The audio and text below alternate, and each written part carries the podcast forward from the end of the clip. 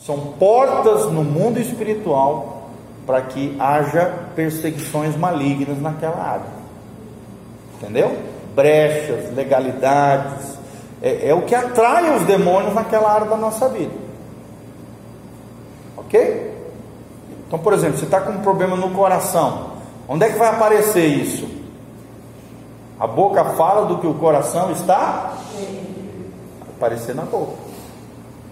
Você está amargurado com alguém, você chegou perto daquela pessoa, encostou do teu lado, ah, sabe fulano.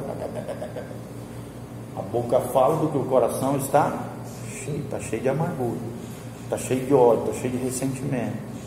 Não liberou perdão, tem algo mal resolvido aqui.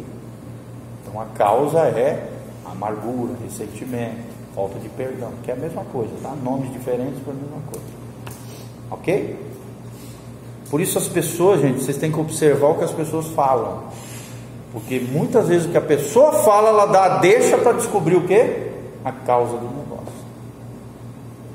Ela solta assim, vai abrindo, pá, às vezes até sem perceber, pá, já vai anotando nota no papelzinho, no caderninho, tal, vai fazendo teus apontamentos, teus, tuas, as tuas observações. Claro que quando a gente está na rua com alguém, a pessoa abrindo o coração, tal, não tem como fazer essas coisas.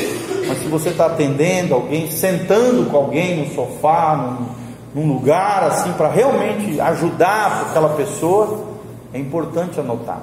Porque às vezes a pessoa falou uma hora, aí chegou no final de uma hora e já esqueceu o que ela falou lá nos 10 minutos iniciais. E às vezes aquilo que ela falou nos 10 minutos iniciais tem a deixa, tem a chave para chegar na causa do problema dela. Se você fez o apontamento, está lá. Ok? Precisa anotar tudo que a pessoa fala, obviamente, né?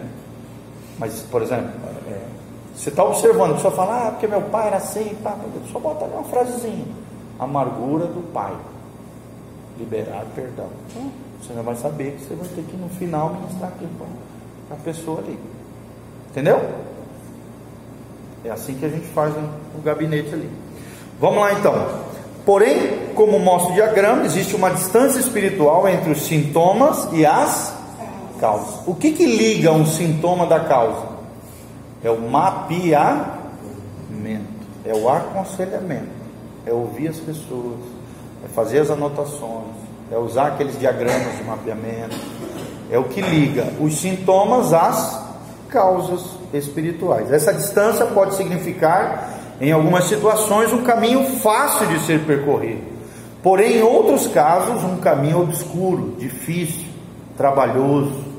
Para isso, a partir dos próprios sintomas apresentados, é necessário percorrer essa distância através de um mapeamento suficientemente profundo e com às vezes vai demorar vários, vários atendimentos, várias conversas, vários aconselhamentos, a pessoa vai ganhando a confiança com você, vai desabrochando, vai se abrindo até que você chega e, e resolve aquela situação.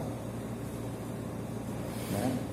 As causas de desordem espirituais estão normalmente relacionadas com pecados ocultos, estruturas de carnalidade e passividade iniquidades geracionais e ou territoriais, feridas, abusos, culpas, vergonhas, inimizades, barreiras e etc. Ok? Todo mundo sabe o que é isso?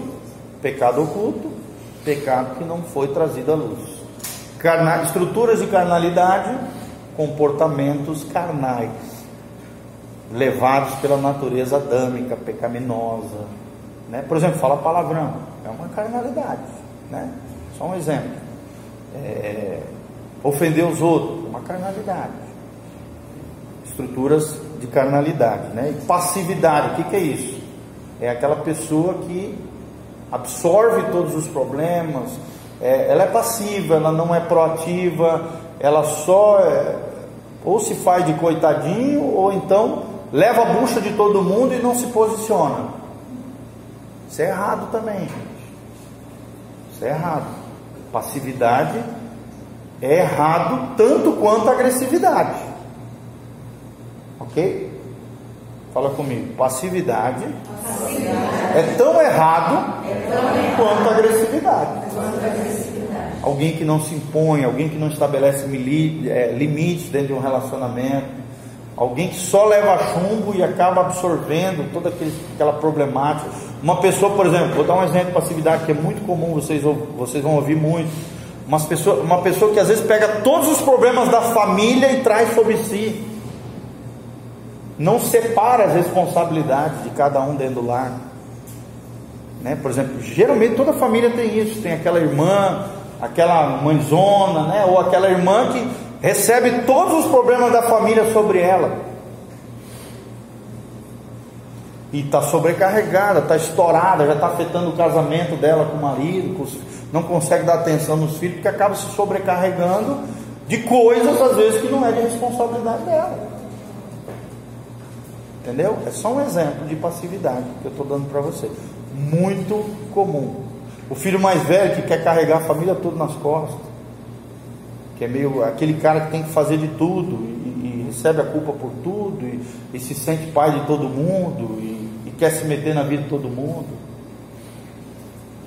Passividade. É errado, tá? Então são esses exemplos aqui: iniquidades geracionais ou territoriais, são pecados que se perpetuam ao longo das gerações através dos filhos, né, dos pais aos filhos, conforme Êxodo 20. Territoriais são pecados numa determinada área geográfica. Às vezes você comprou uma casa, você sente que aquela casa está pesada, clima pesado, acontecendo coisas estranhas, quebrando coisa, caindo coisa, estragando coisa. Às vezes tem um pecado territorial ali que precisa ser quebrado, anulado, desfeito. Você precisa orar, ungir as portas, os umbrais, consagrar aquele lugar e quebrar aquela, aquela, aquele, aquela iniquidade que está afetando a área territorial. Entenderam? Isso é muito comum também. Tem isso aí. Coisas estranhas que acontecem em uma determinada área, território. Precisa aquela, aquele território precisa ser redimido. Precisa ser consagrado ao Senhor. As influências espirituais precisam ser quebradas, desfeitas, anuladas no mundo espiritual, senão Satanás se sente no direito de afetar, de agir, de operar. Entenderam? É, Vocês estão entendendo? É, tipo, minha filha fez aniversário no sábado hum. e de manhã foi eu e meu marido orar com ela. E, e aí o Senhor foi falando do tempo que quando eu casei, que eu era ímpia e e agora o Senhor tinha dado discernimento como eu poderia orar e abençoar. E o Senhor, né, mãe? Nós dois, nós nos levamos desde quando a gente, ela foi gerada no nosso tempo. Então, falei, filho, o maior presente é esse, você recebe de Deus. Que bom. Você, você precisa, a mãe precisa, e nós precisamos. Amém. Amém. Tá bom, gente? Vamos parar por aqui, orar, marquem aí, tá bom?